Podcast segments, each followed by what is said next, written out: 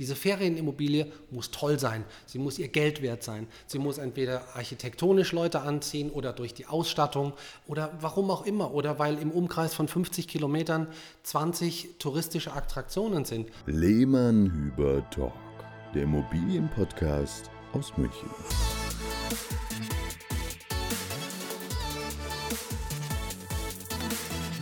Ein fröhliches Servus und Hallo, kurz vor den Sommerferien, zu einer neuen Folge beim Lehmann Hüber Talk.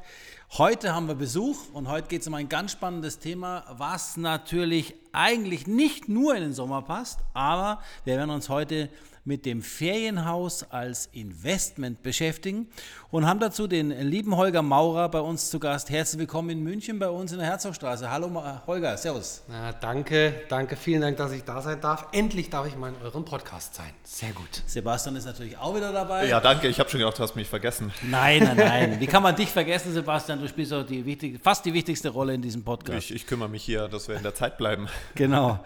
Also, ähm, wir machen es mal ganz einfach und profan. Der, der Holger stellt sich einfach mal selber vor, äh, warum er heute hier ist, was er euch zu erzählen hat und was seine Rolle dabei ist. Lieber Holger, du darfst loslegen. Warum bist du heute hier und was hast du mit einem Ferienhaus als Investment zu tun? Ja, ähm, das ist genau der Grund, warum ich hier bin. Ich komme ursprünglich aus dem Bereich Marketing, so haben wir uns ja auch kennengelernt vor einigen Jahren. Ähm, und äh, mittlerweile hat mich aber mein Weg so ein bisschen ins, ähm, ins Ferienhausgeschäft äh, geführt. Ähm, grundsätzlich ging das deswegen los, weil ich an der schönen Mosel geboren bin. Und jeder, der schon mal mm. da war, weiß, dass das eine wunderschöne Urlaubsgegend ist ähm, und dass sehr, sehr viele Menschen dorthin kommen, äh, um, um, Urlaub zu machen. Mittlerweile, Gott sei Dank, auch jüngere Menschen, was bis vor ein paar Jahren noch echt fies war. ähm, okay, aber so kam ich letztendlich zum, zum Ferienhausgeschäft, ähm, habe angefangen mit einer ganz kleinen Ferienwohnung in meinem Elternhaus damals, in einem kleinen, wunderschönen Fachwerkort, Weinort an der Mosel. Ähm, und daraus sind dann drei Ferienhäuser entstanden, die Moselchalets und jetzt gerade aktuell vor zwei Wochen fertiggestellt ein, ein großes neues Premium-Ferienhaus, wenn man so will. Das heißt, irgendwie hat mich der Weg vom Marketing weitergetragen in das ja, Ferienhaus-Immobilien-Investment-Business. Schönes Wort. Ja, und da werden wir jetzt natürlich dann auch gleich noch äh, deinen ganzen äh, Weg, ich wollte jetzt fast sagen Leidensweg, aber auch den Weg der Freude und äh, der Herausforderungen wirst du uns nachher dann noch schildern. Genau. Jetzt ähm, ist es ja so, es äh, haben wir jetzt noch vorher extra, um auch noch ein bisschen hier fundiertes Wissen mit reinzubringen, uns mal den Ferienre äh, Ferienhausreport angeschaut, der vor kurzem veröffentlicht wurde. Und da ging es ja relativ fokussiert darum, dass das Thema Ferienhaus in Deutschland als Urlaubsziel äh, zunehmend an Bedeutung gewinnt. Also nur mal kurz, wir wollen euch wie immer nicht mit zu vielen Zahlen langweilen, ähm, aber von 450 Millionen Übernachtungen, touristischen Übernachtungen, die in Deutschland stattfinden, ähm, sind es, wenn ich jetzt genau nachschaue, fast 52 Millionen in Ferienimmobilien, also in Ferienwohnungen und Ferienhäusern gewesen. Das ist ein neuer Rekordanteil. Also es wird immer mehr Leute, gibt es natürlich auch durch die Entwicklungen der letzten Jahre mit Corona getrieben, dass die Leute eben weniger jetzt ähm, mit 100 anderen am Buffet stehen wollen, sondern jeder seine eigene Küche und so ein bisschen seinen Rückzugsort haben will.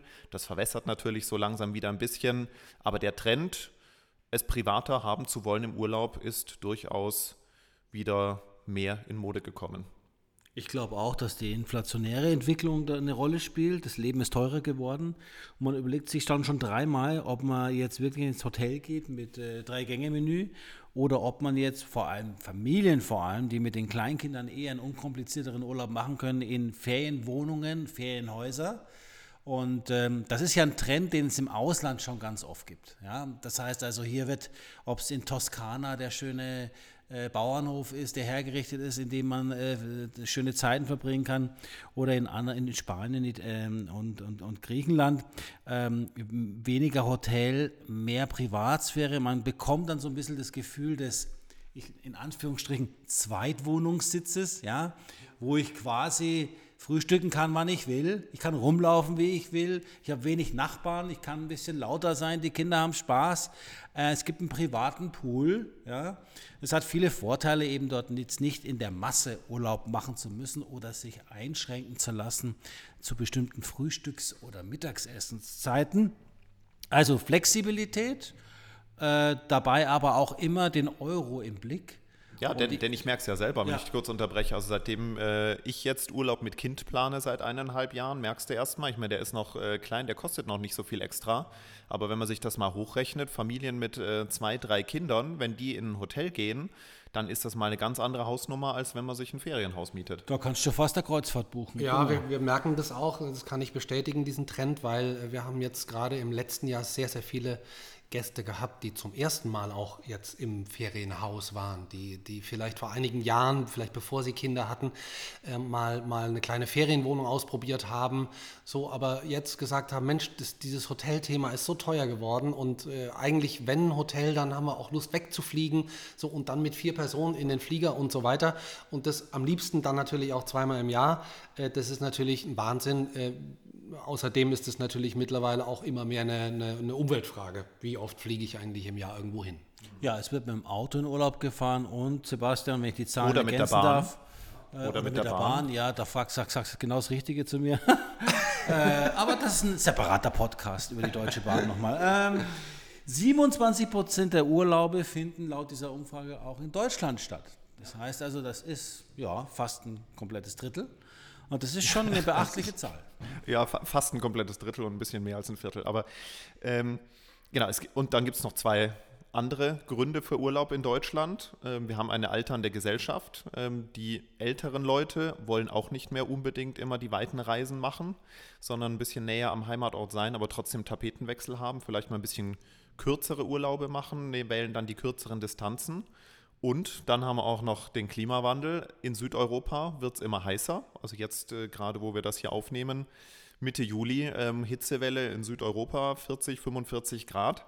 Da überlegen sich halt viele trotzdem dann einfach in Mitteleuropa zu bleiben. Also es gibt schon sehr viele Gründe, äh, das Thema Ferienvermietung ähm, vielleicht als Investor sich auch mal anzuschauen und zu sagen, wer ist vielleicht etwas für mich, statt jetzt in irgendetwas anderes oder eine Immobilie zur Langzeitvermietung, ähm, dann doch mal, und wenn es nur jetzt vielleicht nicht die erste Immobilie, aber vielleicht die dritte, vierte, zehnte, zwölfte, ist mal auch in diesen Bereich zu investieren. Und da ist der Holger genau der Richtige, der uns hier vieles, viele Fakten einfach mal aus seiner gelebten Praxis heute schildern wird. Vielleicht auch da ganz kurz zum Anfang äh, bei uns selbst. Äh, genau das war nämlich damals auch die Überlegung. Bauen wir etwas äh, für die Langzeitvermietung, also suchen wir uns je nach Gebäude, was wir gebaut hätten, eins, zwei, drei Mieter ähm, für, für diese Immobilie ähm, und dann muss man einfach schauen, in welchem Markt ist man dort. Wir waren da an der Mosel, wir sind an der Mosel mit dieser Immobilie. Das heißt, da ist einfach die Dauervermietung nicht wirklich lukrativ. Natürlich, man hat günstige Baugrundstücke, das ist nicht vergleichbar mit München oder anderen äh, Metropolen, ähm, aber die Langzeitvermietung bringt einfach monatlich nicht wirklich viel. So, und deswegen auch damals der, der Schwung zur, ähm, zur Ferienimmobilie, weil ich natürlich da pro Woche äh, mit ein, zwei, drei Einheiten ein ganz anderes Ziel erreichen kann als mit der Dauervermietung. Mhm. Ja. Ja, dann stellt sich halt immer bei den, wenn man es äh, als Investition betrachtet, die Frage der Rentabilität. Denn es ist natürlich ein Markt, der ganz anders zu rechnen ist, als ich schaue jetzt irgendwo auf ImmoScout oder in den Mietspiegel, was kriege ich an Miete, rechne das über ähm, das Jahr hoch und dann ist das relativ einfach zu kalkulieren. Sondern man hat schon nochmal andere Faktoren, äh, Stichwort ähm, Wetterabhängigkeit, ähm, höhere Abnutzung. Man muss sich erstmal mit Zweckentfremdungsregelungen beschäftigen. Gerade jetzt in Großstädten kann man nicht einfach mal sagen, ich kaufe da eine Wohnung und mache dann Airbnb draus. Ähm, all diese Punkte und ähm, muss man deutlich mehr reinhören und reinschauen in die Zahlen, um dann von vornherein ja keine Fehlkalkulation zu machen. Genau, es gibt einige, einige Regulatorien in Deutschland, äh, die diese Ferienimmobilie muss genehmigt sein. Ähm, man, kann nicht einfach sagen, ich, ich mache jetzt eine Ferienimmobilie. Also man muss äh, außerdem wissen, man bekommt keinerlei Förderung für ein Ferienhaus oder einen, einen Umbau einer Ferienimmobilie. ähm, weil man als Investor in Deutschland für diese Art von Investition keine Förderung bekommt. Also weder für die Wärmepumpe äh, noch für die Photovoltaikanlage. Es gibt einfach keine Förderung. So, das heißt, das, das schlägt natürlich alles auch beim Thema Rendite am Ende zu Buche. Ähm, und dann muss ich mir natürlich anschauen, wie betreibe ich denn diese Ferienwohnung? Muss ich die in den sogenannten Fremdbetrieb geben? Also suche ich mir eine Firma, die sich um Vermarktung, Pflege, Instandhaltung, Reinigung und so weiter kümmert? Oder kann ich das selber herstellen? Möchte ich das selber herstellen? Äh, möchte ich Leute anstellen dafür? Ähm, ja, wie, wie sind meine tonusmäßigen äh, Investitionen in Instandhaltung und, und, und, und, und, und, und. Wie möchte ich auch meine Immobilie oder mein, mein Angebot für die Gäste vielleicht sogar weiterentwickeln? Das ist ja auch eine Frage. Baue ich jetzt zum Beispiel ein Ferienhaus und betreibe das jetzt die nächsten 10 oder 15 oder 20 Jahre genau identisch oder baue ich zum Beispiel mein Angebot für die Gäste aus, was natürlich dann auch immer wieder hier und da Investments mitbringt. Äh, das heißt, damit ist die Rendite am Ende auch gar nicht jedes Jahr so klar rausrechenbar. So. Du hast, du hast ja am Anfang auch ähm, schon äh, uns angedeutet, man muss ja den Markt erstmal ein bisschen strukturieren. Es gibt da ja verschiedenste Modelle äh, von ich vermiete irgendwo ein Zimmer in meinem Bauernhof äh, an, an Touristen bis hin, ich baue wirklich eine Immobilie neu dafür. Vielleicht kann, steigen wir damit mal ein, bevor wir dann auf die anderen Punkte gehen. Was, was ist so das Spektrum, was du, wie siehst du den, den Markt? Das Spektrum ist, wie du gerade gesagt hast, ähm, ich, ich habe vielleicht eine Immobilie äh, und fange jetzt an, da mal ähm, ein, zwei Zimmer zu vermieten. Oder ich habe eine Immobilie geerbt und äh, baue die jetzt um oder modernisiere sie und versuche sie zu vermieten. Äh, diese beiden Fälle sind ähm, ja, sind, sind Ferienimmobilien, die nicht zu 100 Prozent als Ferienimmobilie geeignet sind. Also natürlich kann das total charmant sein, wenn ich ein, ein, altes Haus zum Beispiel erbe oder kaufe und, und baue das ein bisschen um oder modernisiere das und vermiete das jetzt. Vom, vom Stil her kann das wunderschön sein ähm, und, und kann, einfach, ähm, kann einfach ein tolles, äh, tolles Kleinod werden. Aber wenn man das 100% professionell betreiben möchte, dann gibt es auch beim Gebäude einige Dinge zu berücksichtigen, die für eine Ferienimmobilie besser sind, ähm, als wenn man sie nicht hat. Also ein, mir fällt jetzt nur das Beispiel ein gerade, ähm, eine Ferienimmobilie braucht keinen direkten Kellerzugang aus den Wohnräumen. Ähm, sogar ganz im Gegenteil, das wäre störend. Dann habe ich eine Kellertreppe, wo keiner runtergeht, weil der Keller in der Regel nicht nutzbar sein wird, weil eine Ferienimmobilie braucht viel, viel Lagerbereich. Ich brauche Bettwäsche, ich brauche tausend Dinge, die für den Betrieb dieses Ferienhauses ähm, wichtig sind. So, also das ist dann praktisch die andere, äh, die andere Ecke der, der Messlatte, ähm, eine Ferienimmobilie wirklich zu 100 Prozent auf diese Anwendung zu planen, am besten sogar mit einem Architekten zu planen, der sich genau darauf spezialisiert hat ähm, und im besten Fall auch mit jemandem viel, viel, viel vorher und lange zu sprechen. Was bringt das eigentlich alles mit sich, ein Haus oder eine Wohnung an Gäste zu vermieten. Als wir gestartet sind, wussten wir das äh, gar nicht. Ähm, deswegen sind wir Gott sei Dank mit der kleinen Wohnung gestartet, um da einfach zu üben.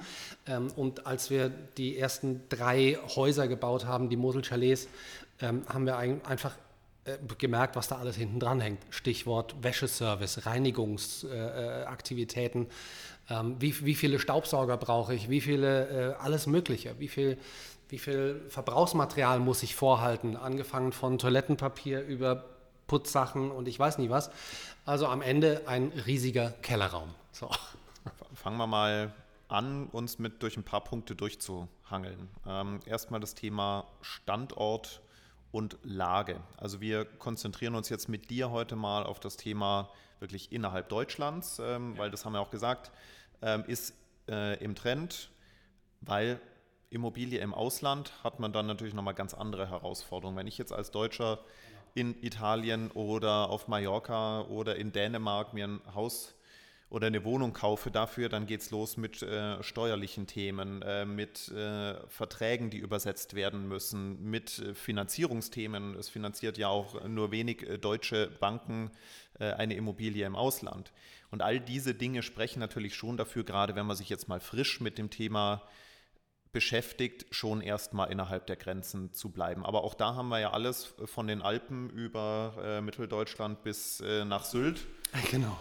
Kannst du da, ich meine, klar, du hast jetzt erstmal nur deine eigene Entscheidung getroffen, die du ja. aber wahrscheinlich auch nicht ganz unbewusst gemacht hast. Was sind denn so Faktoren, die ähm, den Standort beeinflussen?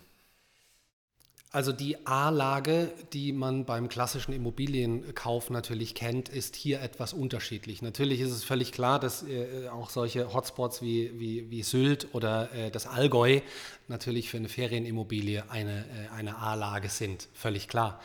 Ähm, und natürlich, wer sagt, ich, äh, ich bekomme da ein Grundstück oder kann da eine Immobilie kaufen, äh, der, der sollte das natürlich auch tun. Aber wenn man das nicht äh, kann oder keine Immobilie bekommt, siehe Sylt, da wird eigentlich nichts verkauft, ähm, dann, dann ist es einfach ähm, ja, als, als nächstes darauf zu schauen, was sind denn neben diesen vielleicht drei, vier äh, Top-Urlaubsregionen, was sind denn da noch Urlaubsregionen? So, und da zum Beispiel jetzt unser, unser, unser Bereich, die Mosel, äh, wir sind äh, dritt- oder viert beliebtestes Urlaubsziel in Deutschland, je nachdem, welches Ranking man sich anschaut. So, und dann schaut man, äh, welche Immobilienpreise oder Grundstückspreise liegen denn dort vor ähm, und wo sind die touristischen Highlights in dieser Region. So. Ähm, das heißt, äh, auch wenn die Mosel in dem Fall vielleicht eine, eine B-Lage ist oder vielleicht eine C-Lage ist, ähm, kann man jetzt trotzdem dieses, dieses Kosten-Nutzen-Verhältnis aufstellen und schauen, welche Mietpreise, Übernachtungspreise sind denn dort zu realisieren. So. Wie, wie, recherchiert man das am besten? Das recherchiert man ganz einfach, indem man die, die, die großen äh, Urlaubsportale anschaut, aufmacht und dort die Region einfach eingibt ähm, mal das, das klassische Ferienhaus für, sagen wir mal, vier Personen, also wirklich ein Durchschnittsthema, eingibt und dann sich mal die Von-Bis-Preise anschaut. Was wir dann noch zusätzlich gemacht haben, ist einfach eine, eine tiefgehende Marktbeobachtung. Also welches Angebot gibt es denn da eigentlich schon? So. Und ähm, man stellt ganz schnell fest, von welcher Art Ferienimmobilien gibt es in dieser Region schon wahnsinnig viele oder wahnsinnig wenige. Dann sollte man sich die Frage stellen, warum gibt es vielleicht wenige von der einen oder anderen Sorte? Also wir haben damals festgestellt, dass es in unserer Region sehr, sehr wenig Premium-Angebot gibt, obwohl die Menschen, die dort Urlaub machen, keine armen Menschen sind.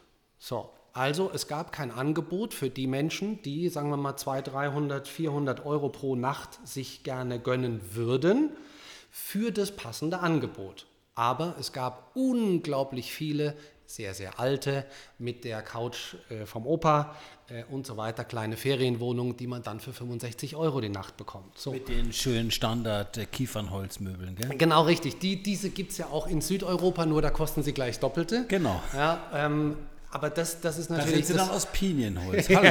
genau. Entschuldigung.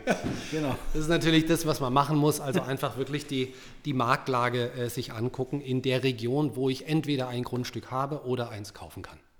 Jetzt ähm, ist die Lage ja immer bei Immobilien ein wichtiges Thema, da hast du völlig recht. Und ich bin mir auch sicher, dass man auch in ähm, D- und E-Lagen noch sein Geschäft machen kann. Aber alles steht und fällt aber auch mit der Auslastung. Und lieber Holger, wie misst du denn eine Auslastung? Also ganz kurz, du weißt ja, wir vermitteln auch in Spanien Immobilien an der Costa del Sol. Und ganz so schlimm ist es jetzt nicht mit Verträgen, weil man ja uns hat, wenn man dann unsere Kunden begleitet. es ist auch eine beliebte, also es ist für ganz Europa eine sehr beliebte äh, Region. Auch viele Investoren tummeln sich dort, weil, jetzt kommen wir zum Punkt, die Auslastung dort aufgrund des Wetters und dem Angebot Winter wie Sommer funktioniert.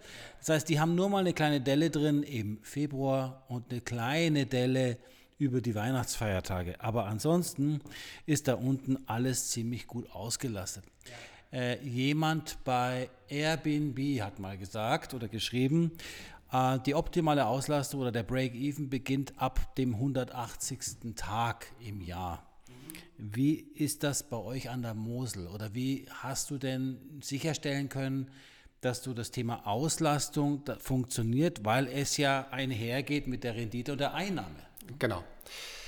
Ähm, die Auslastung unseres Erachtens oder durch unsere Erfahrung stellt man die her, indem das, Aus, indem das Angebot einfach stimmt. Also äh, das klassische Beispiel, die Durchschnittswohnung an der Mosel hat 120 Tage Auslastung. Unser Haus, äh, das was wir jetzt äh, schon vier, fünf Jahre betreiben, hat im Durchschnitt 220 bis 250 äh, Nächte Auslastung. Und das liegt in der gleichen Gegend. Das heißt, es kommt ganz, ganz stark auf die Vermarktung an. Mhm. Wie kann ich denn meine Ferienimmobilie überhaupt vermarkten? Kann ich das selber? Brauche ich dafür jemanden? Was kostet der mich denn, wenn der das für mich macht und so weiter? Und es liegt natürlich ganz, ganz stark auch an der Immobilie selbst, beziehungsweise was diese Immobilie bietet. Ausstattungsmäßig. Ausstattungsmäßig, architektonisch, ja, mhm. weil auch da, es gibt tolle, tolle ähm, Beispiele. In Deutschland gibt es architektonische Highlight-Ferien Ferienhäuser, die stehen mitten irgendwo im Osten im Wald, wo touristisch nichts los ist, aber diese Häuser haben 250 Tage Auslastung, ja. weil dort zum Beispiel Architekturfans hinfahren.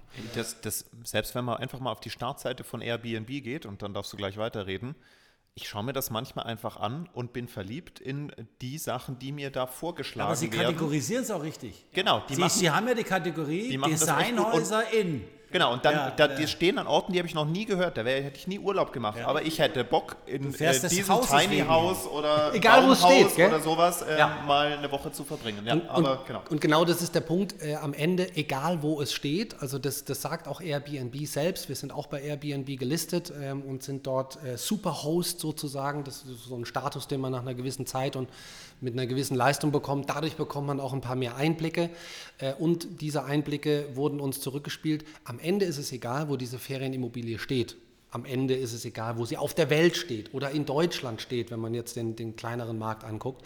Diese Ferienimmobilie muss toll sein, sie muss ihr Geld wert sein, sie muss entweder architektonisch Leute anziehen oder durch die Ausstattung oder warum auch immer oder weil im Umkreis von 50 Kilometern 20 touristische Attraktionen sind. Das muss keine Großstadt sein, das kann eine Hängeseilbrücke sein, äh, wie bei uns jetzt in der Nähe die höchste Hängeseilbrücke Europas, glaube ich, ähm, so, wo die Leute einfach hinwollen oder die Burg El Die, äh, die, die, das, das tolle Instagram-Motiv, wo alle hinwollen. So, also da, darum geht es am Ende. Und so bekomme ich dann natürlich auch in Klammern die Vermarktung muss stimmen, ähm, aber so habe ich dann die perfekte Basis für, für eine wirklich hohe Auslastung. Also es ist wie in unserem Business, Sebastian, die, die Präsentation der Immobilie ist maßgeblich dafür, dass Appetit gemacht wird und auch gebucht wird. Nur hat, nur Denn hat äh, die schönste Immobilie kann ja, nicht, äh, kann ja nicht gebucht werden, wenn sie schlecht fotografiert ist, äh, wenn sie nicht in den sozialen Medien auftaucht und wenn auch keine Teaser laufen. Thema, genau. Thema Vermarktung Insta, und Reichweite Insta kommen wir gleich noch drauf. Ich würde noch kurz den Punkt Ausstattung nochmal dazwischen schieben. Ja, ähm, was sind denn da so die wesentlichen Dinge, unabhängig von der Lage, die ein gut nachgefragtes Ferienhaus haben muss? Auch da muss man ein bisschen nachgucken, was gibt es schon alles am Markt. Ich gehe in unsere Beispiele rein, weil ich es dadurch, glaube ich, am besten ähm, verdeutlichen kann. Die Mosel-Chalets haben wir gebaut für Adults Only weil an der Mosel gibt es sehr, sehr viel Angebot für Kinder, also für Familien, ähm, für mit Hund, mit Katze, mit allem drum und dran. Und wir haben gesagt, okay, wir machen mal was nur für Erwachsene, wo das Paar, das ältere Paar oder das, das junge Paar, was zum ersten Mal jetzt ohne Kind verreist oder wie auch immer, einfach eine Woche, drei, vier Tage, ein Wochenende im Winter, was auch immer, mit Sauna äh, einfach ein, ein, ein, tolles Wochenende haben kann und unter seinesgleichen ist. Weil es bringt nichts, wenn unsere Häuser stehen alle drei direkt nebeneinander. Wenn im linken Haus jemand ist mit Hund, in der Mitte ist jemand mit schreiendem Baby und rechts ist das ruhesuchende Paar. Funktioniert nicht. Ja? Deswegen war unsere Lücke, die wir dort gefunden haben, Design, tolle Architektur, die es an der Mosel bisher nicht gab und Adults Only. So, damit sind wir, und dann haben wir noch eine Sauna eingebaut, einfach um, um da irgendwie auch im Winter äh, ein Haus besonders attraktiv zu haben. Aber schönerweise an der Mosel ist es so, dass normalerweise ab Anfang November bis na, fast in den halben März rein die Bordsteine hochgeklappt werden. Bei uns, wir sind bis auf ein paar Wochen im Winter, sind wir durchgebucht. Das ist dann nicht die Fünf-Tage-Buchung oder die Sieben-Tage-Buchung, die Wochenbuchung, sondern es ist dann eher die drei, die, das verlängerte Wochenende, die drei Nächte. Aber am Wochenende sind die Häuser gebucht. Die Schmuse und die, die, Schmu die Schmuse. Die Romantiker kommen da. Genau. So. Also, und jetzt Stichwort Ausstattung. Äh, so haben wir jetzt. Jetzt unser kommen wir gleich zur Ausstattung. Apropos Schmuse. Jetzt die kommen wir zur Ausstattung. Ja, genau. Also, wir haben da ein Sortiment von. Ja, genau. So, und äh, damit, äh, damit kommen wir jetzt zu, zu unserem neuen Projekt. Betonung liegt auf Chalet, Leute. Jetzt. Achtung, Chalet. Was nochmal in eine ganz andere Richtung äh, geht. Ähm, da das erste Projekt Adults Only war, haben wir äh, uns überlegt, wir, wir versuchen mal ein Haus zu bauen für Familien, für mehrere Familien, die zusammen Urlaub machen wollen ähm, und haben versucht, von der Ausstattung her ein Haus zu bauen, was es in Deutschland so bisher nicht gibt. Ich zähle es nur ganz kurz auf, ähm, damit man einfach im Kopf checken kann, ob vielleicht der ein oder andere Hörer bisher ein Haus kennt, was das in Deutschland bietet. Also das Haus ist für bis zu 14 Personen geeignet. Ähm, das heißt das Farmhaus. Wir haben praktisch neu gebaut einen, einen modernen Scheunenbaukörper. Wir haben einen Outdoor-Pool, der beheizt ist über die Photovoltaikanlage mit Batteriespeicher. Dieser Pool hat eine Überdachung ähm, von der Firma Nova Comet, äh, mit der der Pool sicher ist ähm, und natürlich Energie spart. Wir haben ein Saunahaus, wir haben einen Nutzgarten, wo sich die Gäste Obst, Gemüse, Kräuter, alles Mögliche, was gerade pro Jahreszeit wächst, in ihr Essen schnippeln können. Ähm, wir haben eine Feuerstelle, wir haben ein eigenes Kino und wir haben ein kleines führerscheinfreies Boot auf der Mosel für die Gäste. So. Hey. Und wir glauben, dass wir damit jetzt wieder in dieser Gegend und diesmal sogar vielleicht weiter ausgeholt in, in Deutschland ein Angebot schaffen, was es so nicht gibt. Und ich glaube, das, das macht einfach das macht einfach aus, wie ausgestattet ist äh, oder wie, wie ausgelastet ist nachher. Also selbst Haus. wenn du die Mosel nicht auf dem Schirm hast, genau. als Area, fand ich jetzt, also ich bin, ich gehöre da dazu, muss ich ehrlich so sagen, ich bin da mal mit, mit, mit, mit dem Hobbyflieger drüber geflogen, sehr schöne Landschaft. Schön, ja. Ich, ich habe es da noch nicht hin verschlagen, ja. Ich weiß, dass ihr guten Wein habt, ja. aber ähm, allein schon von dem, was du erzählt hast, könnte ich mir gut vorstellen, dass du da wieder ins Schwarze getroffen hast, weil das ist jetzt schon das, was auch hier äh, Familien und Freunde zusammen äh, als tolles Erlebnis wahrnehmen wollen. Und wenn du dann noch diese naturbewussten, ernährungsbewussten Menschen erreichst, äh, momentan ja absoluter Trend, äh, toll. Also mit Pool und allen Annehmlichkeiten, ohne dass es, es zu sehr in den Luxus hineingeht. Genau. Weil ich kann mir aber sicherlich das Haus auch zu 10 oder zu 8 oder zu 6 buchen. Absolut, richtig. Ja? Genau. Aber letztendlich hast du ja dann äh, auch äh, sehr viel Komfort um dich herum und ich gehe mal davon aus, dass das Haus eine Größe hat, dass es jetzt keine 10 Quadratmeter Schlafzimmer, Schlafräume sind. Äh, genau, richtig, ja. Aber äh, weg von der Mosel, darum geht es ja auch in diesem Podcast gar nicht.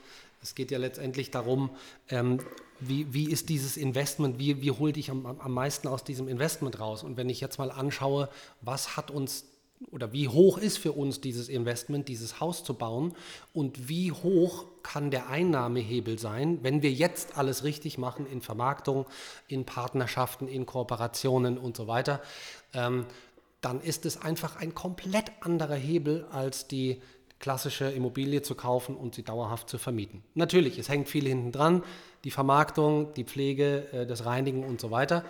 Ähm, darauf kommt es halt an. So, und, und das muss man für sich selber entscheiden. Jetzt gerade das Thema, so, was jetzt alles aufgezählt ist, natürlich wirklich schon so im gehobenen Bereich. Was wären jetzt so die Ausstattungsfeatures, die man eigentlich in jedem Ferienhaus, Ferienwohnung haben sollte? Also ich sage jetzt mal WLAN für denjenigen, der da auch mal Homeoffice machen will oder was sind so die absoluten Basics, wo man sagt, ohne die werdet ihr kaum Nachfrage finden? Also es fängt einfach, finde ich, bei der Ausstattung ähm, der, der, Räume schon mal an. Ähm, es müssen hochwertige Möbel drin sein. Die meisten machen den Fehler, stellen entweder gebrauchte, alte oder, oder billige Möbel rein. Ähm, das, da haben die Leute keine Lust mehr drauf. Das ja. ist wie möblierte Vermietung hier in der Stadt. Ähm, ich habe noch irgendwie den Bauernschrank vom Opa, den ich nirgendwo anders unterstellen will. Und ja. dann habe ich noch ein Sofa genau. und äh, der alte Esstisch. Und jetzt mache ich möblierte Langzeitvermietung genau. äh, in, in München-Schwabing fragt auch Gott sei Dank kaum jemand nach. Also genau, das, richtig. Da muss man sich ein bisschen mehr Mühe geben. So, also es muss nicht äh, komplett alles mit Vitra und, und weiß ich nicht ausgestattet sein, aber eine Hochwertigkeit dieser, dieser Möblierung muss einfach gegeben sein. Weil die Möbel halten ja auch viel aus, müssen sie aushalten. Jede Woche neue Gäste, jeder geht anders mit einem Sessel um oder mit einer Couch oder mit einem Kochtopf, äh, wie auch immer. Also nicht billig kaufen, da fängt es schon mal an. Ansonsten natürlich WLAN. Äh, ansonsten ähm, nachgefragt wird immer Balkon, Terrasse, völlig klar. Ähm, und auch da, es muss ein ordentlicher Boden drin liegen. Ähm, es, es, es, muss, es muss, die Küche muss voll ausgestattet sein. Das sagt einem kein Gast. Aber wenn nachher der Flaschenöffner nicht da ist oder der Schneebesen fehlt oder wie auch immer. Wasserkocher ist jetzt oder, ein Thema. Genau, mit, Wasserkocher, mit Eierkocher, wie auch immer. Also ähm, manche, manche Ferienhausbetreiber stellen dann auch irgendwie so ein paar Sachen rein und machen dann ein Salatbesteckchen hin für vier Leute. Ne?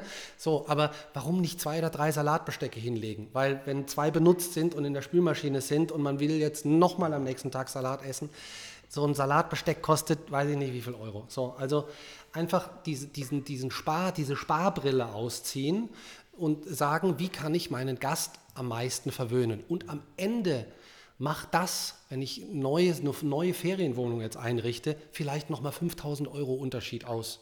Aber diese 5000 Euro sind einfach unfassbar gut investiert. Genau, richtig. Ja. Es geht aber auch, ähm, wenn du jetzt vom Mobiliar sprichst, um, um Licht. Es geht genau. um das ganze Lichtdesign. Es geht auch um Matratzen. Du kannst ja Hölle viel Geld ausgeben für gute ja. Matratzen oder dir die holen von äh, Genau. Und ja. für einen Hunderter, ja? Richtig. Oder die beliebteste Matratze Deutschlands bei. Na, okay. Also genau. ihr wisst schon, was ich meine. Ähm, aber gehst du im Großhandel einkaufen, gehst du ganz normal zum Fachhandel, verhandelst du Preise, hast du Partner, die mit einsteigen? Wie machst du es? Weil ich kann mir nicht vorstellen, Holger, ich kenne mhm. dich, mhm. dass du jetzt einfach in einen Fachladen gehst und sagst, ja, UVP passt, ja. pack mir mal zehn Matratzen ein. Ja. Also wie gestaltet sich denn, wie gestaltet sich denn das, der Einkauf für diese ganzen Themen und die Ausstattungen? Weil also ganz ehrlich, da kommt ja was zusammen. Ja, ja, genau. Ganz ehrlich gesagt haben wir es natürlich bei der, bei der ersten kleinen Ferienwohnung so gemacht. Wir sind in ein hochwertiges Möbelhaus gegangen und haben da eingekauft. So, und haben gesagt, wir richten eine Ferienwohnung ein, wir brauchen einen Berater, der uns durchs ganze Haus führt und haben dann einmal da alles mehr oder weniger gekauft. Für den so. Berater war an dem Tag Feiertag. Ja, für den war, lief es an dem Tag wirklich gut, weil vom Bett über Sofa, über alles Mögliche einmal mehr oder weniger gekauft wurde, nachdem wir vorher ordentlich gespart hatten. So, ähm, aber natürlich mit, mit der Professionalisierung dieses Geschäfts, dieses Investments, ähm, geht man da natürlich dann anders um. Also bei den, bei den Mosel-Chalets äh, haben wir uns mehrere Großhandelsthemen angeschaut äh, aus, der, aus der Hotellerie einfach. Ja. Wo gibt es da die guten Sachen? Wo kaufen gute Fünf-Sterne-Hotelhäuser ein und so weiter? Und jetzt bei dem letzten Projekt ähm, sind wir in eine Kooperation eingegangen mit einem Bettenhersteller Kokomat. Ähm, aus so. Griechenland. Ja, genau, aus Griechenland, äh, mit auch Sitz, Deutschland sitzt hier in München. Warum? Ja. Weil äh, die viele, viele wahnsinnig gute Hotels auf der Welt ausstatten ähm, und weil wir bei dem neuen Haus, und das ist auch natürlich ein, ein Trendthema in der Ferienimmobilienbranche, äh, ähm, viel Wert auf Nachhaltigkeit bei unseren Häusern legen und diese Betten sind äh, im größten Teil aus Kokosfasern produziert. Ja. So, wir haben selbst zu Hause nicht so ein tolles Bett. Ja. Ähm, wir hoffen, dass wir es uns irgendwann mal dahinstellen können. So, aber, irgendwann mal leisten können. Genau. Aber für die Gäste haben wir jetzt da natürlich über, über eine Kooperation, weil am Ende für 14 Leute brauchst du 14 Betten und da spricht man dann schon über, über äh, ein gutes Investment. Eine Bettenflotte sozusagen. Eine Bettenflotte, Flotten, genau. Einen Flottenvertrag abschließen. genau. Würde jetzt der Kfz-Verkäufer sagen. Aber Kokomat ist natürlich eine super, super Brand. Wir kennen es natürlich auch ja. Aufgrund der Maria und den griechischen Wurzeln hier. Und äh, ja, die sind bekannt und die haben sich wirklich äh, nach oben gearbeitet mit ihren Produkten. Ja, genau. Aber es geht ja auch um Küche, es geht ja auch, also ja. allein schon Besteck. Du, du hast ja die Wahl, genau. mache ich da jetzt ja. was Schönes, Messingfarbenes rein, ja, oder schwarz-pulverbeschichtetes Besteck, was jetzt total trendy ausschaut. Richtig. Stelle ich da die Ikea-Teller rein. Genau. Ja, Stück 90 Cent. Ja. Egal in welcher Größe. Oder gehe ich hin und hole mir wirklich Interieur wirklich hochwertige Sachen, ne, damit einfach der gedeckte Tisch schon mal ganz anders ausschaut. Absolut. Wie in der Ferienwohnung damals äh, 1985. Äh, Genau. Omas Blümchen. Genau. Mit Blümchen drauf von der Oma. Aber ganz, ganz zurück äh, zu, zu deiner Frage, Sebastian, zur Ausgangsfrage. Was, ja. Am Ende klar WLAN und natürlich irgendwie äh, äh gibt es so ein paar Sachen, aber am Ende muss man einfach sagen, es gehört eine ordentliche, überraschend hochwertige Ausstattung in so eine Immobilie. Und je normaler die Immobilie an sich ist, vom, vom Raum her, vom Gebäude her, desto toller muss die Ausstattung sein, desto überraschender muss die Ausstattung sein. Warum nicht den Egg-Chair da reinstellen oder warum nicht einen Barcelona-Chair da reinstellen? Ich kann an anderen Stellen, vielleicht beim, Ess, beim Esstischstuhl, da kann ich anstatt 500 Euro vielleicht auch mal 150 Euro nur, nur ausgeben, in Anführungsstrichen. Ähm, aber dann habe ich irgendwo in einer Ecke ein Masterpiece stehen sozusagen. So. Und, und dadurch kann ich natürlich einfach diese Wohnung aufwerten und anders aussehen lassen. Und dann bekomme ich auch den höheren Hebel. Und damit bekomme ich dann auch die höhere Effizienz und auch am Ende die höhere Rendite als vielleicht bei der klassischen, beim klassischen Immobilieninvestment. Da sind wir auch schon so halb beim Thema Vermarktung jetzt wirklich angekommen, denn eine gescheite Immobilie ist schon mal die halbe Vermarktung für sich. Genau. Aber trotzdem muss sie natürlich gefunden werden von denen, die noch nichts davon mitgekriegt haben. Ähm, wie geht man das am schlauesten an, äh, dass man am Ende auch wirklich seine Buchungen kriegt? Ähm, der, der, der Trick ist hier, ähm, viel hilft viel. Ähm, es, es, reicht nicht, auf ein Vermietportal zu gehen. Es reicht nicht, die tolle Website zu haben. Es reicht nicht, nur auf Instagram zu sein, ähm, weil je nachdem, welche Immobilie man hat und wie spitz oder breit die Zielgruppe gestaltet ist, natürlich muss ich versuchen, diese Zielgruppe überall anzusprechen, wo sie unterwegs ist. Wir haben am Anfang gehofft, dass wir relativ weit ohne die großen Vermietportale wie auch Booking.com und so weiter auskommen. Ähm, schönerweise hat sich das auch in diese Richtung entwickelt. Die meisten Buchungen, die wir haben, kommen wirklich über unsere Website je älter man ist und je etablierter man ist, desto genau. je mehr Folgebuchungen man hat, kann man wahrscheinlich eher wieder auf die eigenen Kanäle gehen. Aber am Anfang hilft tatsächlich wahrscheinlich nur die Sichtbarkeit. Genau, richtig. Und das, das bringen natürlich die Portale äh, Airbnb, Booking, äh, Home2Go, wie sie alle heißen, die bringen die Sichtbarkeit. Und wir haben festgestellt, die, die, die Buchung eines Ferienhauses oder einer Ferienimmobilie vom Gast, die ist ja nicht in fünf Minuten gemacht. Der googelt nicht äh, und sieht dann eins und bucht direkt. Gibt es auch. Der Vergleich. Allerdings sehr selten, sondern das ist eigentlich immer ein Prozess über zwei, drei, vier Wochen, teilweise noch länger. Ja. Dann sehen die mal das im Internet äh, auf irgendeiner Seite oder wenn ein Bericht über uns im Magazin war, äh, Emotion Slow oder wie auch immer, dann wird diese Immobilie gesehen, dann wird es rausgerissen, dann wird es zur Seite gelegt. Drei Monate später sagt man, ach Schatz, wir wollten doch mal hier, so da, Mosel und so, ach, da hatten wir doch was. Dann wird danach gegoogelt, dann guckt man vielleicht nochmal, was kostet das bei Airbnb, was kostet bei Booking, was kostet auf der Website. So, und dann vergehen nochmal ein, zwei Wochen, man schläft nochmal drüber und dann wird gebucht. Das heißt, wenn man sich die Strecke anguckt, ist völlig klar, man muss eigentlich fast überall sein. Also das heißt, heute muss man Ahnung von, von Online-Marketing haben, man muss ähm, wissen, wie platziere ich mich auf diesen Portalen, man muss auch wissen, was schreibe ich dahin, man muss sich in den Kopf des Gastes versetzen und nicht in den Kopf des Vermieters. So, ähm, und es geht natürlich immer weiter weg von Printmaterialien. Wir bekommen noch viele Anfragen, ob wir Prospekte hätten, ob wir die verschicken können. Äh, das machen wir nicht, weil wir wollen auch jetzt auch, auch aus Umweltthemen jetzt nicht, nicht Prospekte drucken und dann die Hälfte davon liegt im Keller und muss nach zwei Jahren weggeschmissen werden, weil äh, die Sauna jetzt anders aussieht oder was auch immer. Ähm, oder in Gastgeberverzeichnissen Verzeichnissen vom Deutschen Tourismusverband, wo wir alle paar Wochen irgendwie dann eine Aufforderungs-E-Mail bekommen, den Eintrag zu erneuern. Ich glaube, wir haben noch nie eine Buchung darüber bekommen. So. Also ähm, man muss da sein, wo die Leute sind. Macht ihr Empfehlungsmanagement? Äh, gibt ihr irgendwas? Weil ich, ich, ich bin mir ja sicher, dass wenn, also wenn mal eine Ferienimmobilie toll war, dann spricht man doch drüber in seinem Freundeskreis. Könnt ihr so ein bisschen nachvollziehen, kriegt ihr Folgebuchungen aus, aus Empfehlungen? Oder anders gefragt, fördert ihr das irgendwie? Gibt es da eine geschickte Marketingmaßnahme, dass du sagst, pass mal auf, tell your friend, get 50 Euros free oder ja. ein Saunagang frei? genau. Mit oder ohne Massage, keine ja, Ahnung. Also ähm, das, das, macht was, ihr sowas? Genau, das, was auch keiner oder, oder kaum jemand weiß, ist, dass du mit deinem Feriengast ähm, Ja, wir haben, glaube ich, sieben oder acht Kontaktpunkte um diese Buchung herum mit diesem Gast. Also von der Bestätigungs-E-Mail, wenn er gebucht hat, bis zur, äh, bald ist es soweit, hier sind deine Anreiseinformationen. Dann, während er da ist, bekommt er eine E-Mail, ob alles passt äh, und so weiter. Ähm, was er beim Checkout irgendwie kurz beachten sollte. Äh, und dann bekommt er irgendwie eine Woche später, bekommt er nochmal eine E-Mail, ob er zufrieden war oder ob wir irgendwas verbessern können. Weil uns ist es wichtig, dass wir uns verbessern können das sollte jedem äh, Ferieninvestor letztendlich auch wichtig sein. Ähm, und natürlich in dieser ganzen Kommunikation ähm, können wir Angebote platzieren. Also erstmal geben wir natürlich einen Anreiz, dass der Gast wiederkommt. Ähm, also wir, wir bieten einen Rabatt an bei wiederholter Buchung innerhalb der nächsten zwei Monate nach Abreise zum Beispiel. Ähm, und wir bieten natürlich auch Weiterempfehlungen, einen Rabatt an, der dann sich sogar auf beide auswirkt. Auf den Empfehler und auf den, der kommt.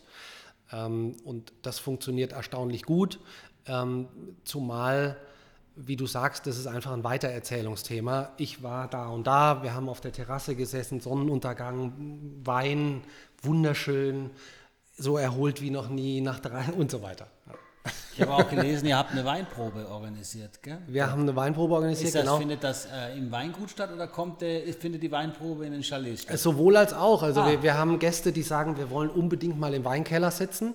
Ähm, und wir haben Gäste, die sagen, der Winzer soll doch bitte herkommen. und dann steht er, Steht er mit, mit, einem ja, ordentlich gefüllten, fahren, mit einem ordentlich gefüllten Korb auf der Terrasse. Ja, das, äh, das, das machen wir möglich. Äh, und das sind sehr gute Winzer und äh, das, das ist ein Highlight für die cool. Kiste. Ja, cool. Habt ihr auch so, nur weil es mir gerade jetzt noch einfällt, ähm, bevor wir dann auf den nächsten Punkt kommen, auch so, dass man sich einen Koch bestellen kann, der dann für die, gerade jetzt vor allem im, im großen Haus, dann für die 14 Leute kochen kann und sowas? Wir arbeiten dran. Sehr gut. Ja. Ähm, jetzt haben wir gehört, es steckt extrem viel ähm, Managementaufwand dahinter. Von Vermarktung, Buchung, Gästebetreuung und so weiter. Macht ihr das selber oder habt ihr eine Agentur, die das für euch übernimmt? Äh, Gerade das, wo du gesagt hast, äh, acht Kontaktpunkte, die E-Mails müssen zum richtigen Zeitpunkt rausgehen. Macht man das von Hand? Äh, Gibt es da eine Software, die das automatisch macht? Also was läuft da im Hintergrund, damit es läuft? Mhm. Ähm, wir machen das selber. Ähm, das funktioniert aber, glaube ich, auch nur deswegen äh, so gut, weil wir das mittlerweile fast ausschließlich machen. Ähm, und es funktioniert deshalb so gut, weil wir selber aus dem Bereich Marketing kommen ursprünglich. Das heißt, wir, wir, kennen, wir kennen die Tools, wir kennen Online-Marketing. Das hilft natürlich wahnsinnig. Und natürlich gibt es speziell für die Ferienvermietung äh, ähm, Tools, Tricks, Kniffe und so weiter, die man kennen sollte, um sich das Leben möglichst einfach zu machen. Zum Beispiel gibt es Channel-Management-Programme, die zum Beispiel alle Buchungen von allen Portalen synchronisieren, damit es da nicht zu Doppelbuchungen kommt und damit wieder zu Stornierungen oder Absagen von Gästen, was natürlich immer wahnsinnig ärgerlich ist. Ähm, so, also wir machen es selber. Ich glaube aber, jetzt ohne überheblich sein zu wollen, um Gottes Willen, es kann nicht jeder selber machen. Ähm, ist ja auch eine Zeitfrage, wenn ich einen Fulltime-Job habe nebenbei ganz genau, ähm, und ich sitze in München und habe an der Ostsee äh, drei Wohnungen, das kannst ja. du, weil da kommen ja auch dauernd Fragen von Kunden, kann ich meinen Hund mitbringen, genau. Ähm, wann geht die Sonne auf und so weiter. Richtig. Und natürlich gibt es einen hohen Automatisierungsgrad, auch bei den äh, auch bei, den, bei dieser Gästekommunikation, ja, also zum Beispiel die die die E-Mail, die nach der Abreise verschickt wird, das verschicken wir nicht händisch, das ist in unserem System eingebaut. Da gibt es Timecodes, wann diese E-Mails ausgelöst werden. Aber ja, wie du sagst, ähm, jeder zweite Gast oder jeder dritte Gast, der anreist, hat nochmal die Special-Frage. So, und da muss ich natürlich auch innerhalb kurzer, kurzer Zeit antworten. Und genauso ist es auch äh, bei, bei Airbnb zum Beispiel, wird man nur Superhost, wenn man eine Antwortquote innerhalb von, ich weiß es nicht mehr, äh, irgendwie vier Stunden hat. Anekdote dazu. Äh, wir haben jetzt für unseren Sommerurlaub äh, tagelang auf Airbnb was gesucht, hatten dann was gefunden, was uns sehr gut gefallen hat und haben dem Host eine Nachricht geschrieben, das ist jetzt ungefähr sechs Wochen her, ähm, ob es Kinderstuhl und Kinderbett gibt. Ja, kein, kein also wir haben immer noch keine Antwort Ja. Und, ähm, aber da stand auch schon drin, deswegen überrascht es mich nicht überrascht. Antwortdauer mehrere Tage. es wird einem ja immer schon angekündigt von Airbnb, aber da, wo wir jetzt gebucht haben, die antwortet, beantwortet alles innerhalb von zehn Minuten. Also das ist schon das andere Extrem. Ja, genau, so, so, extrem muss es vielleicht auch gar nicht sein, weil ich glaube, jeder, der sich für, für ein schönes Haus oder Wohnung interessiert, der, der hat auch den Tag Zeit. So. Ähm, aber ja, es hängt, hängt eine ganze Menge hinten dran. Und das eine ist, diese Themen selber machen zu können. Aber das andere, was, was für jeden da draußen wichtig ist, der sich mit dem Gedanken trägt, vielleicht in Ferienimmobilie zu investieren, ist das Wissen darüber, dass es gemacht werden muss. Genau, ich glaube, man unterschätzt das komplett. Also man genau. meint immer, ja, äh, sonst Wohnung vermieten ist, äh, ich suche mal einen Mieter und dann läuft das schon. Aber, aber dass ich da halt quasi alle teilweise alle drei, vier Tage äh, neue Gäste habe, der und ist immer wieder derselbe Prozess ist, der aber gemacht werden muss, entweder durch meine eigene Zeit oder durch jemand anderen, den ich dafür bezahle, dass das alles Einfluss hat auf die Rendite, dass es nächster Punkt auch Stornierungen gibt, bei manchen mehr, bei anderen weniger. Da hat man ja auch verschiedene Möglichkeiten, von äh, du kannst bis zum letzten Tag gratis stornieren oder ein halbes Jahr vorher musst du einen vollen Preis zahlen, übertrieben gesagt. Wie handhabt ihr das? Habt ihr da auch ein bisschen rumgespielt und Erfahrungen gesammelt und wie ist überhaupt so eure Stornoquote und warum und so? Also die Stornoquote zu Corona war grauenhaft. so, äh, schoss dann plötzlich auf 100 Prozent. ganz, ganz neue Erfahrung. Ähm, ansonsten ist unsere Stornoquote schönerweise erstaunlich gering. Man merkt allerdings Unterschiede je Portal. Also äh, die Gäste, die über unsere Website buchen, storniert gar keiner oder, oder fast keiner. Also wirklich außer der Mann wird jetzt krank, die Frau hat einen Unfall, wie, wie auch immer. Also es passiert irgendwas. Ähm, aber auf dem einen oder anderen Portal gibt es dann auch so, so Kundenstati, die man sich äh, verdienen kann. Ähm, und je höher der Status dieses Kunden dieses Portals, desto laissez-fairer gehen auch diese Gäste mit Verbindlichkeit oder verbindlichen Buchungen um. So, so dass wir, ja, wir haben viel rumprobiert ähm, und wir hatten auf einem Portal äh, immer wieder hohe Storno-Raten. Also hoch heißt dann 20 Prozent. So, das ist jetzt äh, nicht wahnsinnig äh, schlimm, aber schon viel für das, was wie, wie sonst bei uns läuft. Ähm, und Weil die Buchung stornierbar war, auch noch bis kurz vor Antritt der Reise. Ja, genau. Dann ähm, ist das vielleicht ein äh, ein Buchungsportal, dass man, äh, wo das Wort Buchung auf Englisch äh, gesprochen ja, wird. Genau. ja, genau. und, und es gibt eine Kundengruppe, die, die, ja. die besonders viel reist. Äh, und ja. ich würde jetzt mal sagen, ohne das Böse zu meinen, die nehmen sich dann auch ein bisschen mehr raus, als die, die einmal im Jahr in Urlaub fahren. So. Und wir haben aber dann sind hingegangen und haben diese kostenlose Stornierung bis kurz vor knapp einfach abgeschafft. Da habt ihr Einfluss drauf. Wir haben da ich Einfluss dachte drauf. nämlich, dass das von diesem Portal eine, eine, Marketingmaßnahme ist, die sie selbst steuern. Ja, das tun sie auch. Ähm, sie, sie strafen dich dann auch ab. Also das, das läuft dann sogar so. Du sinkst im Ranking, weil sie dann natürlich genau. weniger äh, äh, Traffic haben. Ne? Genau, weil das, das Ziel des Portals ist natürlich, das für den Kunden beste Portal zu sein, siehe Amazon. So, wir wollen für den Kunden das beste Portal sein. Und es gibt ja harte Gegenspieler. Ja? Mhm. So, das heißt... Fluch und Segen, ja, diese Portale. Fluch und Segen. Und es geht sogar so weit, dass wir als Betreiber einstellen, wir vermieten nicht äh, kostenfrei stornierbar und dieses Portal sagt dann, wir übernehmen die Stornokosten, wir machen unserem Gast, also unserem Kunden, eine, eine Stornierung möglich, obwohl der Vermieter sagt, n -n, keine Stornierung kostenfrei. Und das Portal übernimmt im Zweifelsfall sogar die Stornogebühren, die wir dann bekommen würden. Also es ist alles ein bisschen verrückt. Ähm, kurz gesagt, glaube ich, je, ähm, je hochwertiger die Immobilie ist, äh, desto geringer, äh, glaube ich, auch die Stornogebühren. Und je persönlicher der Betreiber mit der, vielleicht mit der Immobilie oder mit dem, mit dem Angebot auch in Verbindung steht. Und wir sind ein kleiner Familienbetrieb. Wir haben mittlerweile sechs Angestellte. Das sind alles Familienmitglieder, schönerweise. Also da, daraus ist wirklich ein schönes Business auch entstanden. Auch ein Punkt von Nachhaltigkeit, finde ich. Mhm. Ähm, und durch diese Persönlichkeit haben, glaube ich, auch unsere Gäste eine andere Bindung zu uns und unserem Angebot letztendlich. Ja. Bei dem großen Haus, bei dem neuen Haus haben wir ehrlich gesagt härtere Stornierungsbedingungen, weil ein großes Haus für bis zu 14 Personen in der Preisklasse mit diesem Ausstattungsangebot bekommt man nicht mehr vermietet, wenn einer anderthalb Wochen vorher storniert. Das, also das ist unmöglich, ja, weil äh, es ist ein, ein spezielles Publikum für dieses Haus.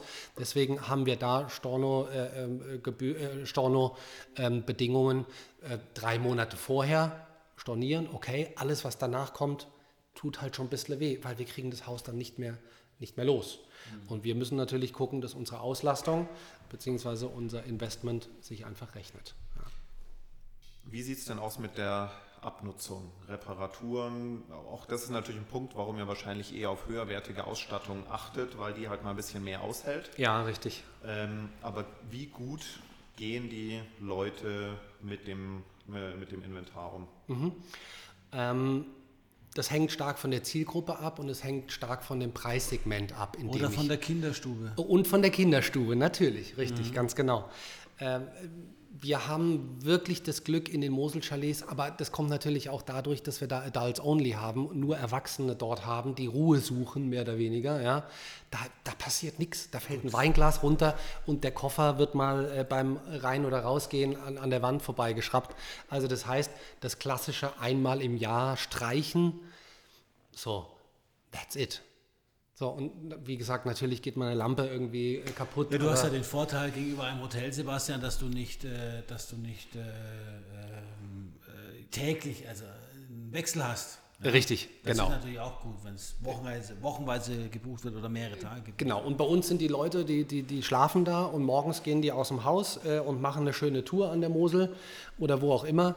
Äh, das heißt, die sind ja sowieso nicht die ganze Zeit jetzt im Haus. Ähm, wie das bei unserem äh, Farmhaus sein wird, äh, das werden wir sehen, weil da ist mit kompletter Familie, mit Pool, mit Hund, mit allem drum und dran erlaubt. Ähm, wir hoffen aber, dass wir da auch Gäste haben, die einfach die, diese Immobilie und, und das, was wir da gemacht haben, einfach wertschätzen. Ähm, von daher Bisher halten sich Reparaturen wirklich sehr überschaubar. Nichtsdestotrotz sollte man natürlich Rücklagen bilden für die Reparaturen, die dann natürlich irgendwann auch mal anstehen. Auch da klar. sind wir wieder bei der Rentabilität. Ein, ein Punkt vielleicht noch zum Abschluss, das Thema Selbstnutzung seiner eigenen Ferienimmobilie. Ist mhm. ja auch ein Modell für viele, die sagen, die besten Wochen im Jahr bin ich selber da, äh, akzeptiere, Richtig. dass ich da keine Einnahmen habe. Ja. Ähm, aber zumindest steht es nicht äh, die restlichen 48 Wochen leer. Habt ihr damit auch Erfahrungen gemacht?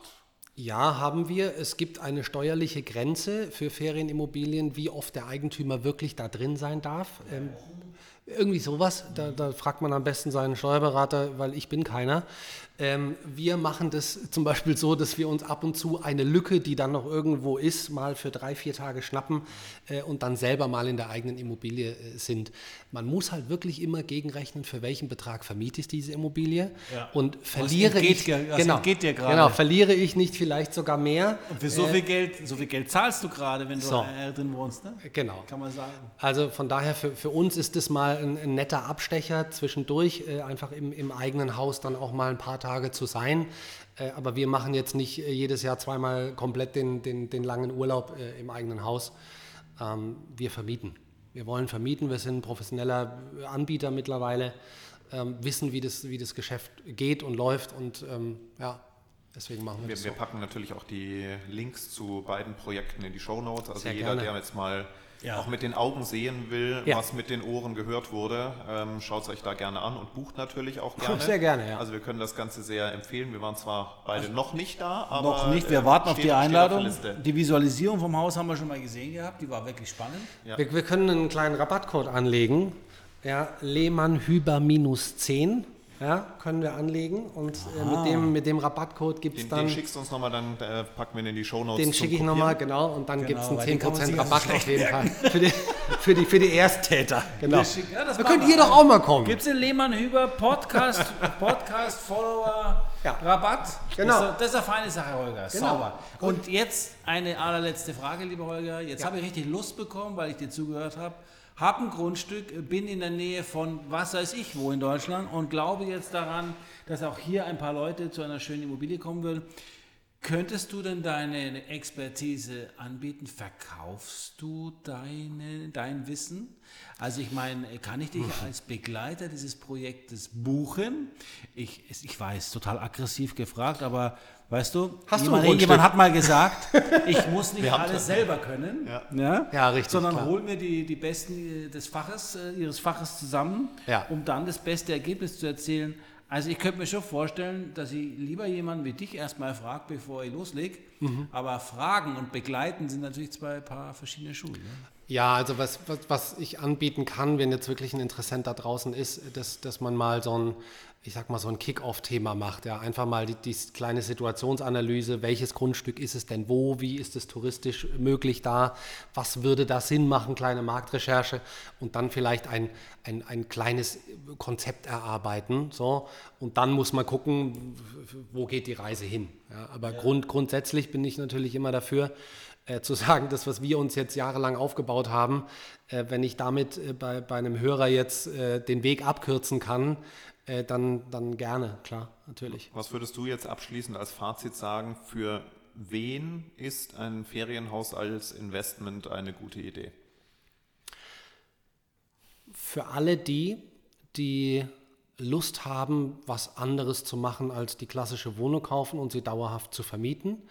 Ähm, und aber auch für die, die etwas mehr rausholen wollen. Also ich vergleiche es immer auch so ein bisschen mit, mit, mit dem Aktienthema. Ähm, man kann halt hier einfach wirklich mehr erreichen als mit dem klassischen Sparplan.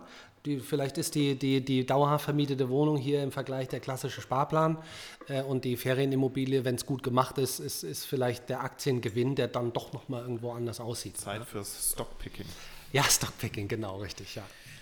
Ja, okay, spannendes Thema. Also wir haben es ja eingangs schon gesagt, natürlich auch ein wunderbares Thema für die letzte Folge vor unserer Sommerpause. Genau. Ah, ja. Das ist auch für uns erstmal jetzt nicht ganz so lang Sommerpause, wie der Podcast Sommerpause macht. Äh, nebenbei arbeiten wir, denn äh, ihr wisst, bei Lehmann Hüber ist immer viel los. Wenn ihr verkaufen und vermieten wollt, meldet euch bei uns.